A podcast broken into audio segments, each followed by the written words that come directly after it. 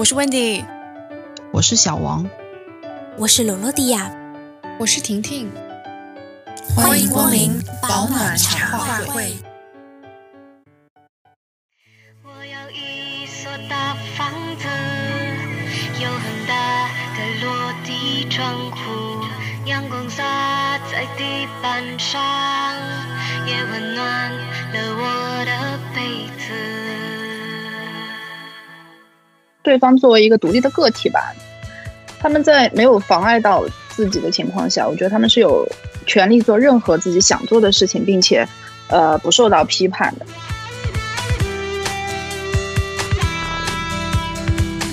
我要一所大房子。我觉得我们之间的那种陪伴，其实是帮助我们每一个人走过了一段就我们青春里必须要走的路。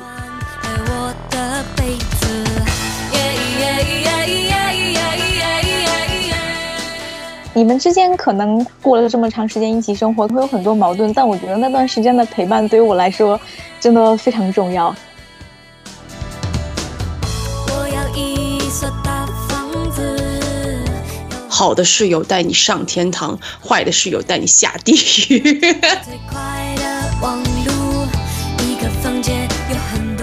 那这一期茶话会我们要讨论的是室友。这一次的灵感来源是因为我感觉就是刚刚大家就是结束了高考嘛，那有很多同学们啊即将迈入大学，就会面临有室友这个问题，还有很多大学毕业生即将迈入社会，对不对？有可能会去外面租房子，就会遇到室友这个事情。所以虽然我也觉得很多我我们这个节目应该是没有高中生在听，因为我觉得也太厉害了。如果你是高中生的话，那我觉得你真的是嗯。嗯，不错，大有前途。因为我们人生当中肯定也遇到过室友啊，或者是合租的人啊，或者是短租的人啊，或者是旅伴或者邻居什么之类这种事情。所以我觉得，就是人与人之间相处是一件很妙的事情。所以我觉得我们可以啊讨论讨论，看看人生当中有什么有意思的室友。那我们就先从，呃，如果在你现在这个角度上来考虑的话，你现在就是现在必须要找一个室友。你觉得你最不能接受的室友行为是哪一种？那我们今天就从罗罗迪亚开始吧。首先就是我有室友的时间比较短，就是大学在国内读大学的一二年级的时候，六个人一个房间，然后共用洗手间，然后就是食堂这样的一个地方。如果说不能忍的地方吧，就是总有这么一个人，就他可能可能高三或者什么时候就很喜欢早起吧。他就一定要六点钟起，然后早上起来就所有人都安安静静的，整个房间都安安静静。他一个人起床开始各种折腾，一会儿倒一下水，一会儿倒一下倒对倒一下什么，就是我我就觉得啊，所有人都什么，但是脾气就早上有可能低血糖的人早上比较火爆脾气，就直接吼一句你能不能小点声，那就哦。不好意思，我注意一下。然后这个女生真的是，我真的觉得可以出一本那个早起骚扰别人的那个宝典。她绝对是 所有的例子的那个典范。然后她可以怎样呢？就是，就这个拉链吧。我就想，大家就一直在想，你为什么要穿有拉链的衣服？不要打扰到别人，所以就慢慢拉。所以就一定会有人吼。你就快点拉完碗了，你就不用再这样拉。我就觉得，我觉得这是这是我这辈子一定不会忘记的事情，就是早上起床，如果你的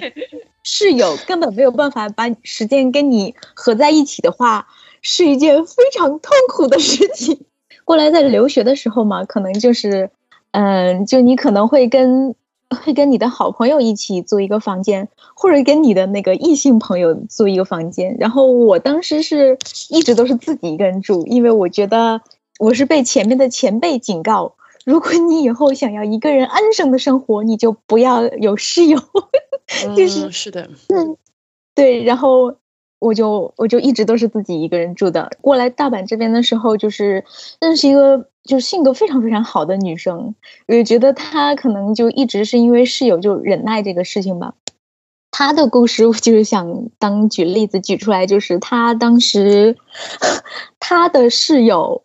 回国了，然后这个暑假就她一个人住在这一个这个房间里面，然后她的室友把她他们这个合租的房间的钥匙给了她男朋友，然后她男朋友呢？可能就是在她回国这段期间跟她吵架了，就带了两个男生一起来到他那个合租的房间，敲了几下门，没有人开。然后当时我朋友在洗澡，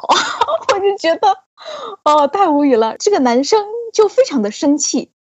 他可能就是以为那个他吵架的那个他女朋友可能是骗他说他在回国了吧，还是怎样，我不太嗯清楚这情况。于是他就拿着钥匙把门打开了。哇塞，这犯法了吧？是，然后这是我真的非常不能够容忍的事情，因为我朋友当时跟我讲这个事情也非常气愤，因为从那以后他就一个人搬出来了，是一点。另外一嗯点，有一个很很可怕的后遗症，就是他每天到晚上的时候，如果听到有钥匙孔的声音啊，就会总会想到这件事情，就一直是这个后遗症没有办法解决掉。所以我觉得，就是大家在选择室友的时候，还是要注意一下，或者你就真的还是一个人住比较好。那小王给我们讲一讲。我好像大学的时候那些基本上没有什么特别特别那个啥的，就是用其他的同事的小故事吧。就是我如果现在要找一个室友的话，我会觉得没有边界感是比较比较要命的一个事情。事情是这样的，我有一个同事呢去了另外一个部门，就把它称作是 A，然后呢那个部门有一个同事 C 去休假了，休假之前他就拿出一瓶自己刚买的香水跟大家说。呃，说这瓶是刚到的，味道挺好，你们可以试一下，怎么怎么。他说我就放在这了，你们要用就自己拿。一周之后呢，休假的这个 C 就回来了，香水呢见底了，一问才知道是这个 A，天天拿着香水在喷自己如厕后的单位的卫生间。C 知道以后呢，鼻子都气歪了，就两人当面锣对面鼓的吵了一架，吵了一架。这个例子可能就比较极端吧，也不仅仅是说就是物质上不要去占别人的便宜，也包括言语上的，包括不要去管束别人啊，不要去瞎评价对方。就是总而言之，别拿自己不当外人。还有一个就是我觉得挺不能忍的，就特别抠搜，就抠搜到让人家大跌眼镜这种，我觉得也不能处。这就要说到另外另外的一个部门，有个抠搜精，简称他是 W 好了。他大概三十出头的年纪，用的是存折，然后呢，每一笔支出呢都要写在存折上面，就备注好。比方说这一笔支出，比方说十七块减十七块是奶茶钱，能不能不花钱就是打死都不会花。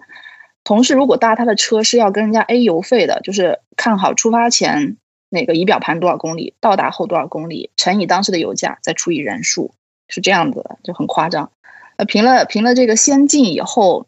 然后我们的惯例是，比方说，呃，先进几个人这样凑在一起，请大家吃饭呐、或者下午茶之类的。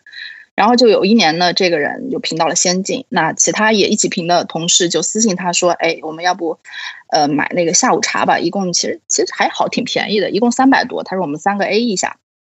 这个人就当时直接当做没看见。然后后来另外几个呢，也就是恶心坏了，直接就在部门群艾特了他，然后发起了群收款。我觉得就是你自己精打细算的，可能呃还能够让别人夸你一句，哎，这个人挺节约的。但是正常的这种人情往来，如果这么处理的话，可能就就就没有往来了吧。我就很难想象，如果说假设我有这么一个室友，然后我身体不舒服，急需去医院，情急之下，假设我只能找他送我去，那么出发之前，他如果跟你说一句，哎，等一下记得付邮费哦，我可能病了一半，可能就直接会撅过去这种。嗯，对，小气的人也蛮讨厌的，就是太跟你算的太仔细，你就觉得人生好累啊，就觉得何必呢？那下面我来给大家说一说，因为我已经是确实是挺多年没有合租的了。其实我现在最不能接受的室友行为，应该跟小王说的很像啊，就是边界感很淡漠的人吧。其实我觉得室友这种事情啊，或者是合租人，最好还是给彼此一部分的私人空间，因为毕竟你们已经住在一个屋檐下了嘛，就私人空间已经很少了，所以就是。如果你遇到那种公共空间你不打扫，比如说不按时倒垃圾，然后用你的东西和用自己的一样，真的就是很很难受，你知道吗？毕竟你上了一天班，人都累死了，然后回家就是想要放松，而不是就是还要处理别人留下那种烂摊子。而且就是这种没有边界感的人吧，这种人有做什么都会觉得理所应当，反而是就是让别人就觉得很难受、很纠结。你作为这种人的室友，你还得想着说，哎呀，我该怎么去跟他沟通这个问题，反映这个问题。而且我觉得边界感很差的人，常常会在言语中无意识、无意识的冒犯到你。比如说，对你的什么穿着打扮呐、生活方式啊，就开始品头论足，你就觉得啊、好令人火大。你又不是我妈，你凭什么来横家管这破事儿？呃，其实我觉得合租在大部分的时候啊，就是都是那种觉得不舒服的人得憋着，你就不能提出来，否则的话很容易就是引爆正面冲突，反而是那种边界感很淡的人，他就觉得哇过得挺好的这样子。所以我觉得我如果现在要找个室友的话呢，我就会在意他们是不是能够管好自己的事情，然后不用我去操心他们有的没有的事情，然后我也管好我自己的事情，大家就是非常礼貌的点头之交，就这样，我觉得反而比较好。如果变得很亲密或者很那个，我觉得生活当中磕磕碰碰难免都是会有一些矛盾的吧，反而会到时候翻脸就变得很尴尬。我觉得，哎，所以像温丽，你就是不会找，比如说找闺蜜做室友这种，对不对？我觉得应该现在应该不会，因为我觉得会翻脸。对对对，因为我那一次有一次跟几个朋友在聊这个事情，就是说会不会找闺蜜做室友，然后我其中一个闺蜜就说不会，但她她说的那个理由，我觉得让我觉得非常就是有点那种恍然大悟的感觉，就是说她说不想找闺蜜做室友的一个原因是说我希望把最好的一面留给我的闺蜜，因为你如果做室友的话，就会有各种各样的那种，就像你说那种小事情啊，嗯就是很鸡零狗碎。的东西。对，很鸡零狗碎的事情就会，你就然后要不然你就是一直忍着，你忍着嗯忍着，对对对然后就会有一些负面的东西在。对，就讨厌但这个人。如果就是对对对，所以就是因为你想留给你的好朋友，留给你的闺蜜，你最好的样子。那婷婷呢？婷婷最不能接受的室友行为是什么？我其实说实话，我过去有室友的时候，呃，我的室友都蛮好的，就是我跟我室友相处的都还挺愉快的。然后我就仔细的想了一下，但这个当然就是，可能这个 事情是你们没想到，就是我不能接受养神奇小动物的室友。天哪，你的室友养什么神奇小动物？数码宝贝吗？室友不是不是我的室友，是我的一个好朋友。那个他的室友呢，养一些那种爬行类的动物，哦，我天，为什么。然后有蛇。有一天他他洗衣服的时候，他打算洗衣服，打开洗衣机盖子，那一只蛇冒出来了，把他吓死了，你知道吗？我的妈呀！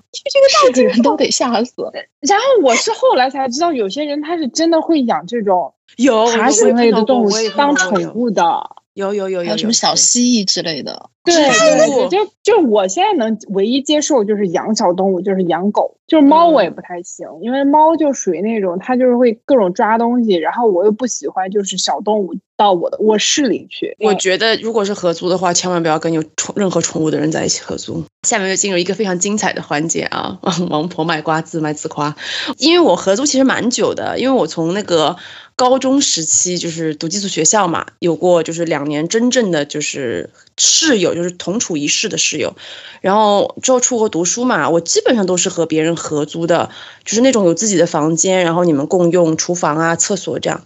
我一直到工作差不多第三四年的时候，我才开始自己住的，所以算起来差不多有六七年的时间嘛。就然后不知道为什么哦，我虽然没有遇到那种像那种电视里面很极端的室友，但是因为我是一个著名的奇葩吸引体质嘛，所以我真的遇到过好几个就是令人非常印象深刻的啊合租的人。所以我就给大家分享分享三个我曾经遇到过很神奇的租客，请大家来给我品一品，到底我奇葩还是他奇葩？到底为什么会这样？那我要给大家讲的第一个故事，发生在我大学的一年级的时候。那个时候我第一次出国嘛，然后住的是学校的那种其中一个宿舍。然后那个宿舍就是一栋小洋房这样，然后三层，每层大概两到三个房间，住两到三个人，然后每一层都有一个厕所和浴室。二楼呢是一个共用厨房和一些公共空间这样子。当时我住在三楼，同一层还有两个英国女生，然后下面两层住的都是男生。这样，我这段故事的主角呢就是其中一个卷发的女生，然后我们就称她为小 F 吧。这个小 F 呢也是大一新生，第一个星期在厨房里面打的照面的时候呢，我感觉他这个人蛮害羞的，话也不多。但是后来我才发现，哇塞，他可能真的是人狠话不多。就这里有一个背景要先交代一下，就是英国的大学，他大一的成绩是不计入最后总成绩的，所以就是老外都是在大一的时候就乱玩，疯狂的玩，然后大二大三就很老实的就好好学习，天天向上。这个小 F 呢，大概在搬进来，就是开学一个月以后吧，就开始哦原形毕露。他首先就是外国人常常的那种嘛，就周末带着各种男男女女的朋友到我们那个厨房里面来开趴，一开他就要开到下半夜，就疯狂的喝酒。第二天早上我们起来去那个厨房。就是可以看到各式各样的酒瓶子，从什么啤酒啊，到红酒啊，到那种什么伏特加那种瓶子，到处都是。因为我那个时候年纪比较轻，没有什么见过世面，都是那种早睡早起的好小孩。但是那个小 F 和他的朋友吧，一喝多就开始唱歌跳舞，呃，有时候他们还出去抽烟啊，干嘛的，就是开始在那种楼上楼下一直跑，然后很用力会推那个门，叫叮叮咣咣。你有时候晚上睡着睡着就会被吵醒。啊，这个我都忍了。等过了一个学期以后呢，小 F 就开始彻底放飞自我。他除了就是持续的开趴呢，他就会开始带不同的男生回房间，然后就非常非常大声的为爱鼓掌。因为他的房间正好在我的隔壁，就真的是醉了，你知道吗？半夜突然被那种销魂的声音吵醒。而且吧，这个事情是这样的，就他不结束，你又不能哦，醒了之后继续回去睡觉，你知道吗？就特别特别的瘆得慌。我记得有一次就是半夜三点多，我就听到那种门外一阵骚动，我就知道他就是回家了嘛，从外面回来，然后就咣咣的把门撞开以后呢，他就在自己的房间里面用那种音响播那种动次大次的重金属音乐，然后又开始为爱鼓掌，然后我就实在受不了，我气的不行，然后我就直接冲出去，然后就敲了他的门。然后他也没有来开门，我想想说他应该是不能开门吧，然后就立刻把那个音乐关掉，但是他就继续就还是继续就就那种来呀快活啊这种一直搞搞了半个小时，然后才没了声音。这是我人生中第一次知道，原来人在为爱鼓掌的时候可以发出这么大的声音。这个事情还没完，接下来呢就是我们宿舍的厨房就开始陆陆续续丢东西。因为我们每个人都有一个自己的柜子在厨房里面可以上锁，但是冰箱是公用的嘛，那冰箱也不能上锁，对吧？然后开始就是有人反映说自己的什么牛奶啊、可乐啊被人喝了一半，他还不是拿走就喝了一半，然后什么炒饭啊、炒菜就那种外卖的什么放在冰箱里面被人挖了几勺，什么冰淇淋啊什么都被别人动过，这个其实蛮搞笑的。因为有一次我煮了一锅红烧肉，你知道吗？还有一些剩下的，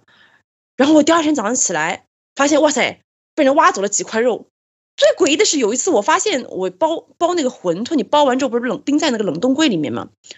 后来有一天拿出来发现，耶，不见了几颗，我真的是醉了。就我们这一栋楼里面全都是老外，他们怎么知道这个东西怎么吃呀？哦，真的是绝了，真的是。然后到后来就越来越离谱了，因为有人就开始发现自己的什么锅碗瓢盆、餐具都不见了，什么什么的。最后就是有人，就是外国人写信到那个宿舍管理处，就是投诉，他们就派了一个人来，就把我们整栋楼的人都叫起来，然后说现在出现了小偷，然后就说就给这一这个人一个星期的时间，把这些东西全都如数归还，如果到时候还是不还的话，就要报警。就这样悄无声息的过了五天吧，然后又到了一个周末，那个小 F 就又开始开趴，我开始也觉得见怪不怪，结果后来就是不对劲，因为那个。当天外面的声音就越来越大，越来越大，我就听到那个小 F 开始尖叫，然后歇斯底里的骂脏话，还有旁边的人试图安抚他，然后就听到很重的那种摔门的声音啊，玻璃碎掉的声音啊，接下来就是乌拉乌拉的警车也来了，然后就是彻底一片死寂，然后吓傻了，你知道吗？让我那一个晚上都不敢出门，一直到第二天早上。然后再小心翼翼的走出来，就是刷牙洗脸干嘛的。那我就吓一跳，因为我们三楼这个女生用的这个厕所里面，在那个洗手台里是碎掉的，整个伏特加酒瓶就碎掉，地上全都是玻璃渣。最吓人的是那个我们一楼就大家都要进来的这个那个门上的一块钢化玻璃，整块就碎掉，就真的是不知道是怎么搞的。第二天下午的时候呢，那个小 F 就来了，父母也来了，开始在他的房间乒铃哐啷捣鼓捣鼓捣鼓了一个下午。到了晚上的时候呢，所有不见的锅碗瓢盆。都洗得干干净净的，叠好，出现在厨房里面。之后他就好像有很长一段时间没有住宿舍了。我现在感觉应该是他可能出现精神崩溃吧，我觉得。然后他爸妈就把他给带走了。总之呢，这个人给我大一留下了非常深深深刻的阴影。之后我大一就是结束之后，最后一个学期结束之后就开始找房子，大二就搬出学校宿舍了。从此我就再也没有跟这个人有过任何交集。我觉得像小 F 这样的室友，真的就是我觉得应该触及任何人的底线吧。遇到这样的室友，我觉得大家为了自身的安全，就是哪怕你放放弃这个押金，也是要搬走的。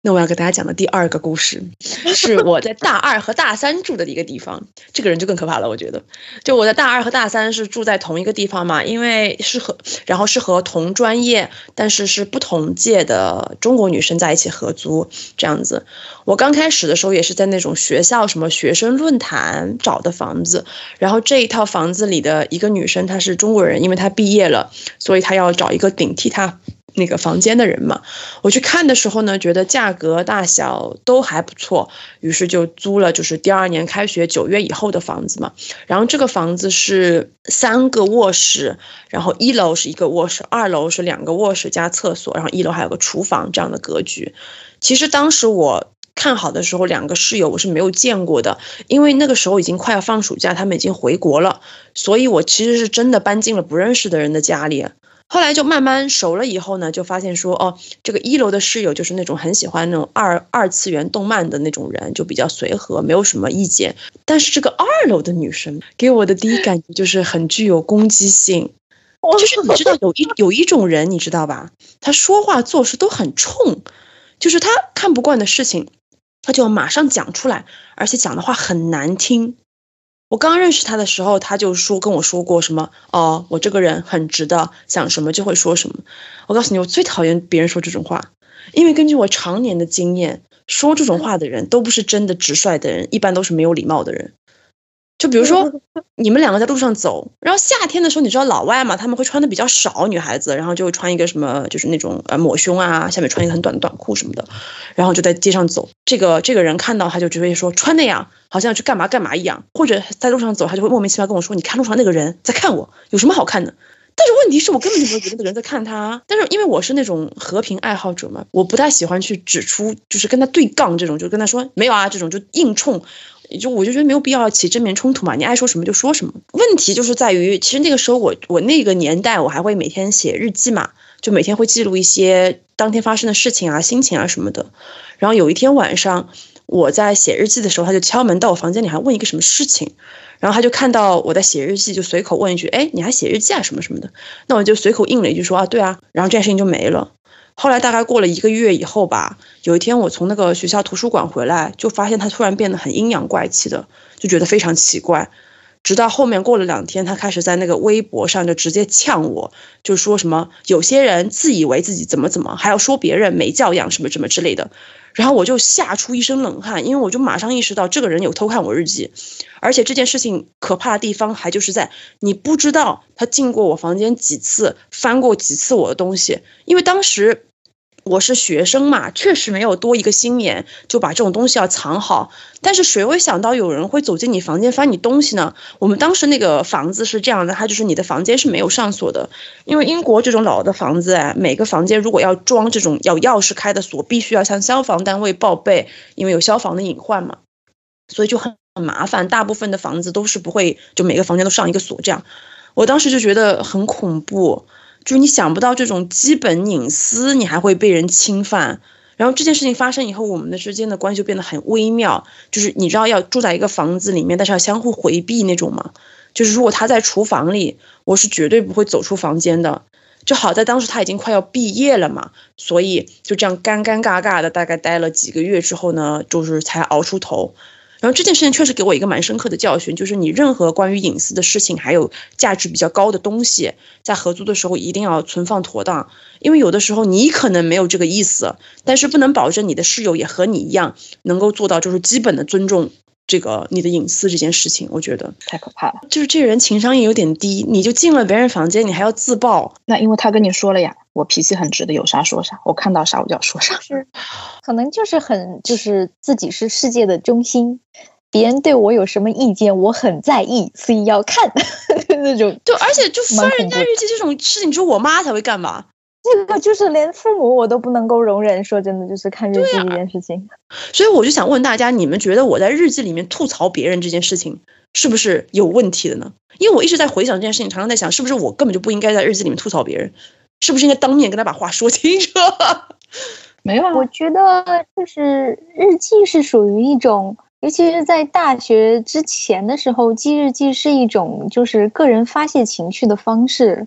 但是就是你。最好还是不要往回去回看。就这种比较悲伤的事情啊，你总在回看，总在你的记忆里面重新反复的话，其实是对自己的个人内心有很大伤害的。但我觉得是，就是尤其在青春期的时候，是很好的那个发泄情绪的方式。我觉得本身就是错不在你，是在看日记的那个人。那这个就是，其实你就像你心里想的一样嘛。那你如果说，如果说真的有读心术的话，那我想想还不行吗？只是一个是写下来，觉得如果我就是你应该把它上锁是对的。看，对因为当时还是太年轻，我觉得还是没有什么社会历练，觉得我们平时在交往也还不错。因为当时确实他跟我就还好，就是很亲密，但是算是朋友吧，我觉得。所以我就压根没有想到这件事情。我我觉得首先日记这个东西它是属于你自己的一个东西，你想在里面写什么都可以。就是我觉得就是你不用，我觉得不需要，就是说你你会觉得怎么样？因为那个日记就是属于你自己的，你想干嘛干嘛。就比如说你自己的房间，你想把它装饰成什么样我就什么样子，别人凭什么来去品头论足的？而且第二个点就是说，我就觉得说，别人东西放在桌上，哪怕你把这个本子放在了就是公共的桌上，其他人也不应该来去翻这个东西，因为那不是你，那不是你的东西，别人放在那儿的东西，你为什么要去翻别人的东西呢？我觉得翻别人东西这个行为也不是特别好，我妥当，对我也觉得。而且他这种还是跑到你的房间去翻，我觉得这个更过分了。对，这反正这件事情又给我造成了很深的阴影。我想说，为什么我会碰到这么多很神奇的人？我的天！然后就到了我啊最后一个小故事分享给大家。我的第三段故事是我刚开始工作的时候，因为刚开始工作工资比较低嘛，我又没有开车，所以要住在离公司很近的地方。但是住在公司旁边的公寓嘛，就特别贵。于是我就当时在那种海外华人论坛，就是发帖找一个最好在同城工作的女生合租。后来呢，就找到了一个中国人，那他也是第一年入职到另外一个会计事务所嘛。我就觉得应该会蛮合拍的。当时我们租的是那种两室两卫的那种房子，所以大家都有自己的卫生间。而且这个女生一开始就跟我说，她说我自己男友在伦敦的，我周末就是不会留在家里这样。我觉得那这样子也挺好的，我基本上就是算是周末就算是周末就是整租了嘛。于是我们就把租约给签了。然后住进去以后呢，刚开始确实是挺相安无事的，因为大家白天都各自上班嘛，晚上还有学习的学习、考试的考试什么的，基本上也没有什么太大的交集。直到有一天，她的那个男友来了，然后他也没有主动和我说啊，我男友会来什么的，而且就是有一天我到家就觉得家里有很多的鞋子，就鞋子放在那里多过平时会出现的鞋子，然后我就看到一个男的，就是坐在那里，当时就和我打了个招呼，那大家就是随便客套的聊两句。我是觉得，就是如果你的室友是一对情侣，或者他是情侣常常要来往这样，那作为一个单身人士的话，你本能就会觉得不安全，因为毕竟这是一个非常狭小的空间嘛。他们两个人对你一个人，就是有种人多势众的感觉。所以我觉得，出于一种尊重，如果另一半要来的话，还是要主动征求一下室友的意见，或者告知一下。Anyway，后来这个女生就开始，就是他们两个就在客厅里面就开始跟这个跟她那个男朋友在一起聊天什么的，就变得很亲密。因为当时是晚饭时间嘛，我好像在客厅做饭干嘛的，他们就开始一会儿打情骂俏，然后就是一会儿这样亲一下亲一下这种的，我就觉得。就你们感情好什么的，完全可以回到自己的房间，不需要在公共区域就是放闪，因为这样子我觉得很不尊重人。Anyway，然后呢，因为他常他不常住在这里嘛，主要是我在家嘛，那我就负责就有时候会把家里东西换一换啊什么的。比如说那个灯泡，之前房东给的灯泡就是瓦数比较低比较暗，我就把它都换成了嗯是那种瓦数比较高的。然后厨房添置的什么东西，然后有一天呢，他周一就回家住了，我晚上出来嗯喝个水什么的，我就发现了他把这个走廊里面的灯泡拧下来，直接安到自己房间里面。走廊就是没有灯，就是黑洞洞的。然后这个灯泡因为是我买的，也是我装上去的。虽然过了几天后嘛，他就买了一个新灯泡给人家换回去，但是就让我觉得感官很不好。因为这种二话不说，你自己需要就是予取予求的，我就觉得挺自私的。又过了几个月，我们也基本上都是那种打个招呼啊，没有什么聊天、什么深入谈话之类的。有一天我下班回家，发现他不在。但是那个客厅角落啊、有个那种大的那种蛋糕盒子嘛，然后我就感觉应该是他生日什么的，但他没有和我说，那我就当做不知道喽。到了晚上九点多，她就和她那个男朋友一起回来了嘛。Again，她也有又没有跟我提，然后我就自己关在房间里面看书啊，干嘛的。他们就在客厅里面聊天。大概到了十点左右呢，就是有人敲我的房门，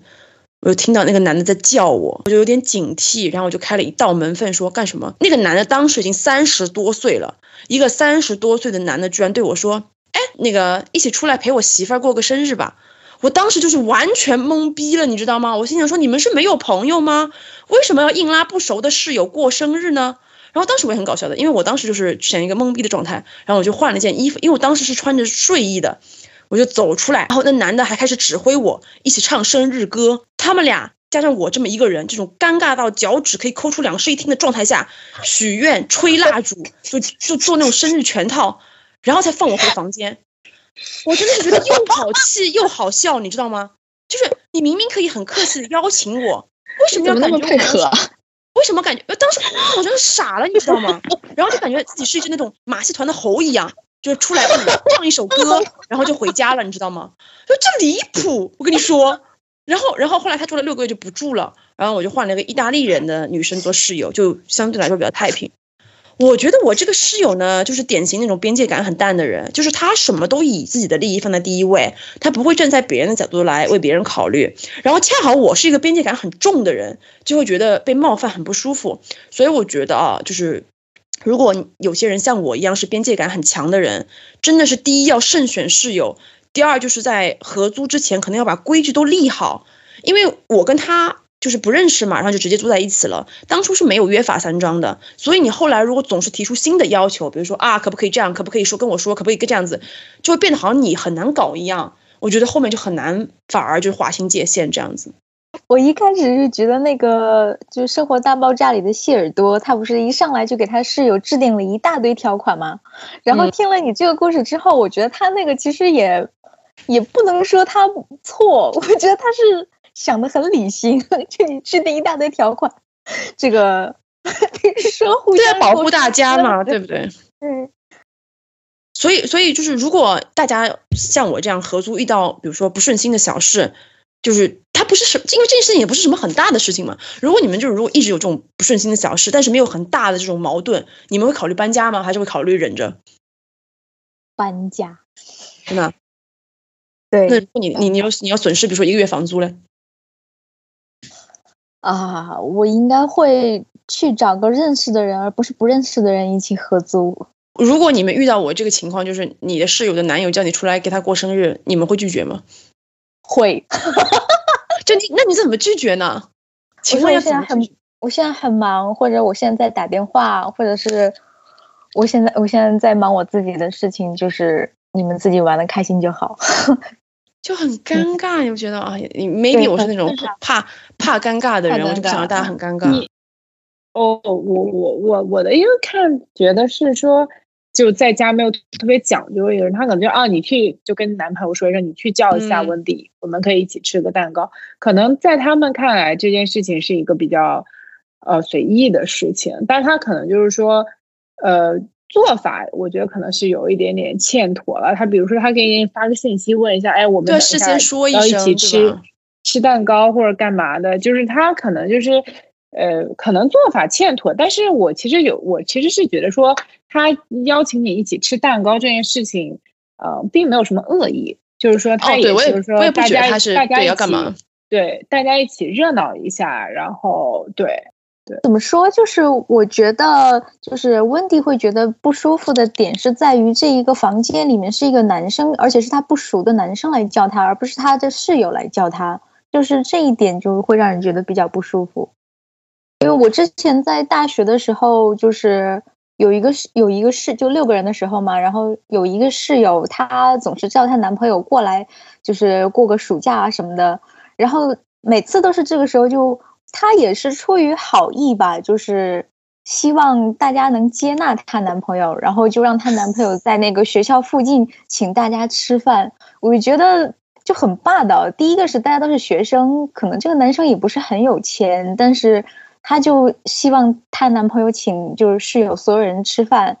然后这个男生就坐在那里，然后其他就是我们几个女生。这个时候我就觉得是反过来的，就是这个男生可能觉得女生比较多，自己也不知道说什么。但我觉得就是一个外人进来之后，总会给人一种比较不舒服的感觉。就是在温蒂的情况下，也是这个男生进了自己的这个房间，其实晚上敲门的话，会就给自己不舒服的感觉。虽然出发点是好的，但是，嗯，我们其实是并不相干的人嘛。对，这就是我的神奇的室友。我，对我，我觉得我我这人生为什么呢？一天到晚遇到这种神奇的人。好的，那我吐槽了半天啊，说室友怎么怎么奇葩。那我我们就正面一点，给大家正能量，好不好？就合租还是有一定的好处吧？我觉得从某种程度上来说，我们可不可以讲一点有关于天使室友的故事？那婷婷给我们讲讲，你室友比较好，我觉得。真的，我觉得这一期我也只有这一题能讲讲。其实真的遇到的室友都都特别好，就是虽然我说我现在不会选，呃，闺蜜做室友，但是其实我的室友有一部分室友都变成了我的闺蜜，就是真的是非常非常好的朋友。就先从大学本科说起吧，就是本科的时候，就是像那个，呃，那刚刚才罗罗迪亚说那个早上打卡那种。就是我是一个属于有时候早上真的起不来的人，然后我的室友就是我闺蜜，她真的是会经常帮我打卡，而且有的时候她是正好就是去打卡，然后她会顺便帮把早餐也给我带回来，就是我我会真的觉得我 so shame 的，就是她怎么可以这么好？就包括到一直就我们一直即使就是一不在一个国家，不在一个地方，其实我们本科毕业之后就一直就都不在一个地方，但是我。我们的联系就都没有断，就属于我们就是随时随地会会联系，会就是莫名其妙的说一些东西，就是都可以那种。然后他这个月马上快要生宝宝了啊，希望他一切顺利。对，然后我读研究生的室友，我觉得这个其实可以给大家一个参考，就是我是怎么找到我研究生的室友的。就是当时我我先找到第一个室友是，就是我们是一个四人间。所以，就第一个室友是因为我们都是在同一个系，然后我们本科又是同一个学校的。但是他当时他已经读完 master 了，就是他要去这个学校去读 PhD，所以他已经在美国两年了，所以他还挺有一些就是租房啊各方面的经验。所以我们就是先在当时先在 QQ 上聊天，然后聊完之后，他正好回国，然后因为他也很喜欢出去玩，我也很喜欢出去玩。然后当时我正好本科毕业有时间，然后他说：“哎。”我们要不要一起，就是就一起出去玩一下？就是之前有一期我们说去夜爬华山，就当时就是我和他，我们俩之前从来没有见过面，只是在 QQ 上聊过。他和他的一波朋友，我和我的另外一个朋友，就我们一群人，然后跑到了西安，然后爬华山。我们在成为室友之前，我们就开始就是一起旅行那种。就还挺好的，然后另外两个室友就是我找了一个，他找了一个。我找那个室友其实也有一些渊源，就是他跟我高中的一个学长是研究生同学，因为他们都是去读博士的嘛，就是属于不是完全陌生的那种，基本上就是有点是朋友的朋友，或者你们来自同一个学校，但是我们就是都会有一些提前说好的那种整洁呀，包括。不要带男生回家呀，这种之类的，就是我们会提前都说好。然后我们另外一个室友也是，呃，就是我的这个室友，就找我一起出去玩这个室友找到的。然后后来我们就四个人一起住嘛。我觉得我的好处就是非常热闹，因为当时我们就除了我第一个室友之外，我们其他三个人都是刚到美国嘛。然后就刚开始的时候，就会大家一起会去一起做很多事情，因为你刚到一个新的地方，你可能。也没有什么，就是太多的朋友。你的室友反而就是你那个时候的朋友嘛。所以我们那个时候会一起去参加一些活动啊，一起叫叫一些朋友到家里一起玩啊那种。我们也会就是晚上的时候大家一起在客厅聊聊天。然后因为那个年纪，就是其实你除了学业啊，你感情啊各方面其实都会有各种各样的一些困惑啊、迷茫啊之类的。我觉得我们之间的那种陪伴其实是。帮助我们每一个人走过了一段就我们青春里必须要走的路。就是我其实今真的是就是其中两个室友，就我第一个室友跟我找那个室友，我是真的见证他们谈恋爱，然后结婚。我跟他们的老公也都认识，也都是关系很不错的朋友。就是真的就是相当于说见证了他们就是一起在青春我们一起走过的这段路。当然他们也知道就是我我发生的一些事情，然后我我的感情状态啊各种。就是我们觉得我们那个时候就是一种非常好的互相陪伴的状态，而且那个时候我跟我的那个第一个室友，就是我们俩不仅是室友，我们俩还是最好的旅伴，就我们俩真的是经常一起，就是再叫一些朋友，然后一起出去玩，就还挺开心的。然后后后来他们俩结婚，就是他们这两个室友结婚，我都去给他们当了伴娘嘛。所以就是是一种非常非常非常难能可贵的一种关系吧。合租还有个好处就是，哎呀，如果谁的家长来了，会照顾我们全屋的人。对，因为那个时候就是会偶尔会有，就是呃，比如说我有有一个室友，他他妈妈会来，就是来待一段时间，跟我们一起待着嘛。然后阿姨就会就是偶尔会给我们做做饭啊什么。其实我回想一下，就真的是。我觉得我的这些天使室友们，就是首先就他们都变成了我的非常好的朋友，而且他们就是可能就是也觉得我年龄小吧，所以就会一直帮我把当成小女孩一样的照顾我，然后包括他们的老公，然后还有他们的爸爸妈妈，其实我们都见过面，即使到现在我们已经毕业很多年，虽然我们现在不在一个地方，但是我们就是也会保持偶尔大家 check in 一下，就是说，哎，最近怎么样啊？然后主要也是因为疫情嘛，我的这两个好朋友，一个是在在迈阿密，一个是在呃 L A，然后就说，哎呀，什么时候你过来玩？因为疫情，所以我们也一直没有找到过去出去玩这种。就如果不是疫情，我估计也会大家就是定期去一个地方，然后大家聚一聚啊那种。所以真的觉得说，我的室友们在你成长青春成长的一段时间，有这么一群。很好的人陪着你，我觉得是一件很幸福的事情。所以你的你的经验和我的经验加在一起，就变成了一句话，你知道吗？就是好的室友带你上天堂，坏的室友带你下地狱。是不是？是不是？真的是，对，真的是这样子。所以当你说那个什么你的那些故事的时候呢？啊，你说是这样子的。找到合适的室友，确实我觉得也是一种。对，严重严重影响你生活质量。如果你找到很合拍的人，就会变成好朋友；如果你遇到很不合拍的人，就天天像噩梦一样。那老到底呢？最好的室友就是属于那种你有急火的时候，真的只有净水才能够解救你。我自己感觉到，就是也不叫室友吧，叫邻居。怎么说，也是关系比较好的人。因为我当时过来读研究生的时候。就真的是只有我自己一个人过来的。然后他当时是读研究生的时候，因为他本科一起过来的朋友就毕业的毕业，然后工作的工作，所以就变成我们两个人相依为命了。那个时候还觉得蛮有趣，因为住的比较近嘛。当时我们毕业之后，第一次在关西遇上了比较大的地震，也是我人生中第一次遇到六级的地震，就。很夸张，因为当时他那种情况是属于那个同样一个城市啊，这边它的伤害度比较小，另外一边的伤害度会比较大，就是属于那个地形不一样的话，就是你的家里面的情况也会比较不一样。所以我当时有些同事家里面的碗就全都掉下来，然后碎掉了，然后我当时是在家里面就是 贴了很多画，然后就基本上全都掉下来，然后我觉得那是人生中非常非常惊恐的。几十秒，你没有任何力量可以改变它，而且那个时候你的手机也用不了，然后信息，你的手机一般情况下在那个时候会报警吗？报警的时间是在地震结束后一个小时之后过来的报警，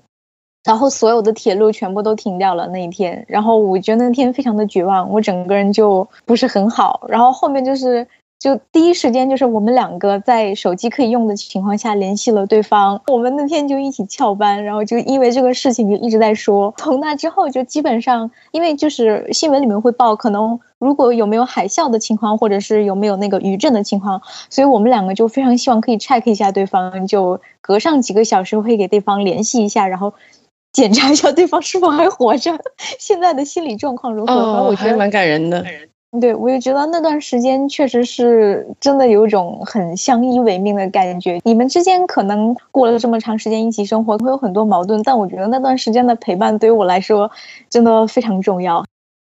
下面我来给大家说一说，我觉得合租最大的好处应该是人多 力量大吧，就有什么事情说一声嘛，大家就是一起来帮个忙什么的，而且凡事也比较好有个照应吧。小的来说，比如收收包裹呀、倒个垃圾啊、忘带钥匙开个门什么的，说你有个头疼脑热，也有人给你大概的照顾一下，对吧？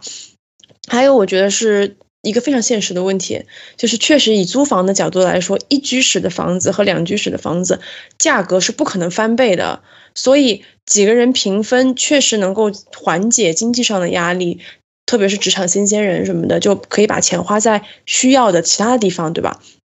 当然，虽然我刚才吐槽了很多室友，但是我其实也有过不错的室友。我以前和我的同事合租过一段时间，我们当时是一起入职的嘛，就生活作息是非常同步的，所以平时做饭的时候啊，什么在厨房里面才能一起聊工作上的事情，吐槽别人，就觉得很轻松很愉快。这样，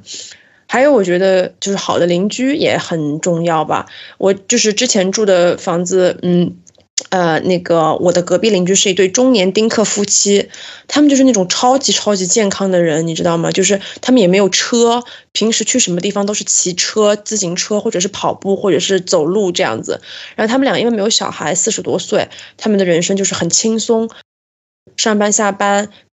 平时就去看电影、逛公园、运动，什么跑马拉松什么，就这样很简单也很开心。然后每次我们遇到在门口遇到打招呼啊什么的。就是都会聊好久好久的天，说最近在干嘛，什么好看的电影啊，什么什么的，然后也会去对方家里做客。我有时候如果去度假的话，我我也会跟他们说一声，因为他们就会帮我看一下房子啊，什么什么的，就是。感觉安全感有很大的提升，而且他们就经常会跟我分享一些他们最近发现附近有什么好玩的好吃的东西。我觉得就是邻里关系非常非常好，这样的感觉你就会觉得真的好像是住在了一个 community，住在一个社区里面，这样子就有一种家的感觉。所以我觉得就是好的邻居也很重要，因为毕竟有句老话说嘛，远亲不如近邻嘛，对不对？因为人生肯定要遇到一些什么大大小小的不顺的事情，或者遇到困难什么的，他们就没准可以帮你一把这样子，所以我觉得还是挺重要的。小王，因为大学寝室之后就没有合租的合租的经历嘛，所以我合租的好处在我的印象中就是帮我带个饭，帮我呃点个名，或者说出去逛街有个搭子，这样就可能我我我自己体验到的只有这些。但是我也有听说过一些，就是由于住得近，然后天使邻居之类的故事。呃，听一个小伙伴说起，他家楼下呢住着一个身体不太好的一个老伯伯，他是没有小孩还是子女不在身边，我也忘了。就是有一天晚上突然发疾病，因为平时他们楼上楼下也有在帮衬嘛，所以那个老伯伯就有我小伙伴家里的电话。接到这个求助电话之后呢，小伙伴就送他去了医院，并且陪护了一夜，真的就是很感人的神仙邻居。因为就是相当于不仅救了他一命，他好像是心脏病还是怎么，还承担了就是他部分作为子女的一些职责。呃，那我自己也是因为得益于住的近吧，楼上住的是我表哥他们一家，小时候。呃，我爸妈不在家，我就会去他们家蹭饭。然后他爸妈不在家，也会来我家吃。像什么忘带钥匙蹲在家门口这种搞笑的悲惨故事，也可以避免掉。呃，以前都备有家里对方家里的钥匙了，但是自从嗯他家那份我家的钥匙不知道去了哪里之后呢，我就只能去他他家蹲着，蹲着等我爸妈，不是蹲着，是等着等着我爸妈回来这样子。平时呢，有什么这种，比方说时令也会。第一时间拿来分享，去去取包裹呢，也会呃顺手一起拿过来。那也会有麻烦的时候，比如有一次他家进了小偷，这样，然后三个人，他们他们家三个人都急着上班，最后报案和接待警察这个事儿还是我上楼给接待的。但是就是怎么说呢？我觉得中国人的人情不就是这样子嘛？今天我帮衬着点你，明天你叨扰一下他。就在这种互相帮扶的整个过程中，我们都能感受到这种人情往呃人情往来的暖意。就到今天的最后一题吧，就是呃，如果我们必须要和别人共处一个屋檐下嘛，那我们有哪些可以给大家的建议？就是有哪些地方需要注意的，然后以及就是怎么去选择一个靠谱的室友呢？我觉得我根据上面的精彩故事，已经给了一些比较有用的建议了，就血的教训了。我觉得，嗯，归根究底还是要仔细想想，对你这个人来说，什么是最重要的。比如，如果你是个睡眠质量很差的人，或者你是一个特别有洁癖的人，那跟人合租的话，你势必在某些地方是要妥协的。如果你觉得这个妥协太痛苦了，那你就要认真的考虑到不要不要和别人合租这件事情。因为有的时候哪怕住远一点、旧一点、小一点、贵一点，但至少你每天回家不用像坐牢一样难受，我觉得也是值得的。如果你决定要合租的话，我觉得心还是要大一点。不要太计较小细节，或者不要对别人抱有太高的预设。你有时候有些人就会觉得自己做的很好，别人就会跟你一样。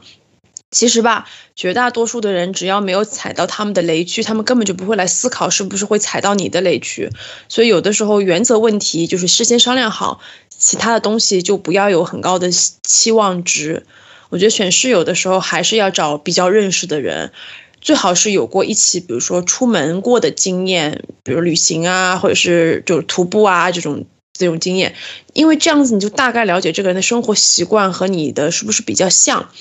我觉得陌生人如果要合租的话，首先还是要考虑生活作息的方式吧，比如朝九晚五的，最好还是跟朝九晚五的人住在一起，不要和九九六的人住在一起，否则你你要睡了，人家才刚下班，还要洗澡啊、做饭啊、干嘛的，就特别容易相互影响。还有，我觉得三观合也是蛮重要的，因为其实合租就是找一个 partner 呀，就是找一个生就伴侣一样的呀，毕竟你的私人空间就是非常的小嘛。所以，如果你们三观一致的话，至少有比较接近的边界感和价值观，可以避免掉一些激烈的冲突，或者你会让你有那种生不如死的感觉。我觉得这样也是比较好的合租状态吧。那么，罗罗迪亚呢？刚刚队友也讲了，就是三观比较合这个事情，我真的也是蛮赞同的。还有就是这个一起去旅行，可以看出来你跟这个人合不合。我觉得。如果真正要找室友的话，我觉得还是需要找一个你认识的人，或者是跟你关系比较好一点的人。如果你一定要找室友的话，我自己的情况下的话，就是旅伴的情况比较多，就是跟朋友一起去旅行的情况比较。一个是要互相尊重对方的隐私和这个，就是生活习性。另外一个就是这个金钱观上面的问题，后面就讲一个插曲吧，可能真的比较跑题了，就是因为前段时间那个温蒂刚刚去完丹麦，我一想完那个在那个加士伯博物馆，真的是当时我就非常非常喜欢那个地方，就想就想一整天在那里面看。然后当时跟我一起去的这个小旅伴吧，他其实是住在那个德国的北部。所以跟那个丹麦的状况可能比较像，因为我没有去过那边，他他家那边我不太清，他住那边我不太清楚，所以他可能就是感触和我去丹麦时候的感触不是不是很一样，就是觉得三观不是很合。对于他来说，就是可能就是在家里面或者在那个住的地方做饭就是 OK 了，但是我可能就是想去，甚至一天也好，两天也好，去感受一下当地的美食，但这件事情就被 pass 掉。然后最恐怖的就是这个加士伯博物馆，是我一直在安在行程里面安排的一个大头。如果我的旅伴不想去的话，其实我们那天可以各玩各的，我觉得也 OK。我朋友就跟我一起去了，然后发现他的门票非常的贵，就对于他来说可能觉得非常的贵，然后他就觉得他觉得不去。然后我那个时候就把两个人份的那个门票就给付了，我觉得无所谓，就因为这个这个这个博物馆对我来说非常重要，我一定要去。然后我觉得可能这样也是我自己有点强人所难吧。然后他就跟着我一起去了，但是就是就觉得我就觉得他一直是属于那种很随和的人，但那里到那里之后，他可能真的不想看，就一直表现出一种那个我要快点走，走完了之后就赶紧回去的那个状态。所以我们就只看了一个房间，然后就被迫就被拉出来了。这是我人生中非常痛苦的一段那个旅行的经历。你觉得找旅伴跟找室友是有的一拼的？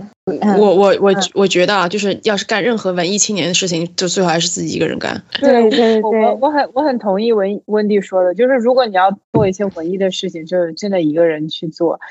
我之前上次去英国，你知道吗？就是去伦敦，我我不是去那个就是那个呃 Royal Royal Albert 那个去听音乐会嘛？啊，哦，但因为那个票价也就是很便宜，我觉得。就反正我觉得我当我当时我的朋友还挺好的，就是他会，因为他本身他也喜欢这个音乐，所以对啊，那就还好，对你们共共同喜欢就还好，其实对对，但是如果就是说你你你要是找一个就是他完全不喜欢古典音乐的他去陪你去看，就这个我觉得这点就就会有点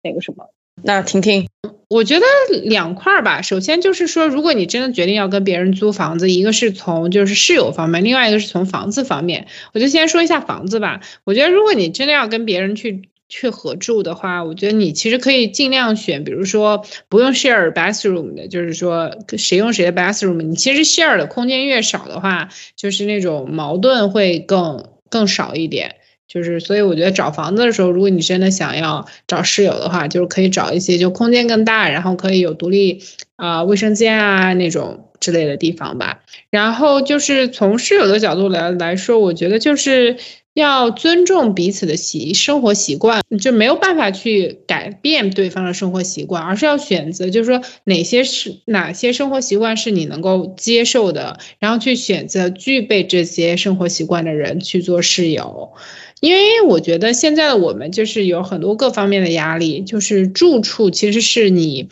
每天最放松的地方。你可以在家就是穿着睡衣，不用打扮，就只按自己舒服的状态来。如果这个时候你还会因为一些事情，然后让自己不开心，让自己去迁就谁，我会觉得特别委屈。那时候，所以我觉得就是生活已经很辛苦了，就是在自己的小天地下，就是还是轻松自在点比较好。你要明确好自己。能接受什么，不能接受什么，然后按照自己的这个需求去选择室友。那小王呢？以我有限的经历吧，我就觉得共处一个屋檐下，比较重要的一点就是尊重对方作为一个独立的个体吧。他们在没有妨碍到自己的情况下，我觉得他们是有权利做任何自己想做的事情，并且呃不受到批判的。当然，这种尊重也是相互的，不能说你尊重他，他对你哔哔哔。假设我现在有个室友，他如果说你怎么那么多包裹啊？你为什么总总宅在家里啊？那我觉得一两次还能忍，次数多了，我可能就会去买一个类似于什么关你屁事，管好你自己，脾气不好这一类的手机壳，然后 保持微笑，然后把手机壳放在背面朝上。还有就是，我觉得不要影响别人的生活，比如说，嗯，之前前面也提到过的，比方说半夜洗澡哗哗哗，然后晚上放嗨歌，半夜大声的打电话。呃，其实就算自己住，你也得考虑楼上楼下左邻右舍的感受，何况是这种就是合租对自我约束力吧要求更高的这种形式。呃，像那个啥，那个电视剧叫啥？著名的合租电视剧《欢乐颂》，就是为什么他们仨能相处的比较融洽呢？我觉得其中很重要的一方面，就是因为那费用分摊的很清楚，家务能够轮流。呃，有边界感，并且从来不带对象过来过来过夜之类的。怎么选择靠谱的室友？我确实给不了什么意见，因为我也没选过。但是如果现在需要选室友的话，我会可能会跟对方一起吃个饭吧，稍微长时间的观察一下，就是看呃电话频不频繁，社会关系乱不乱，也可以看看。呃，个人的素质怎么样？A 钱的时候爽不爽快之类的。当然，我其实还有一句话想说，其实讲了这么多，当然合租是有很多很多优势的。但是听了这么多，就是奇奇怪怪的人，这一期告诉我们什么呢？要攒钱买房。对，好经典哦！有钱就能就就。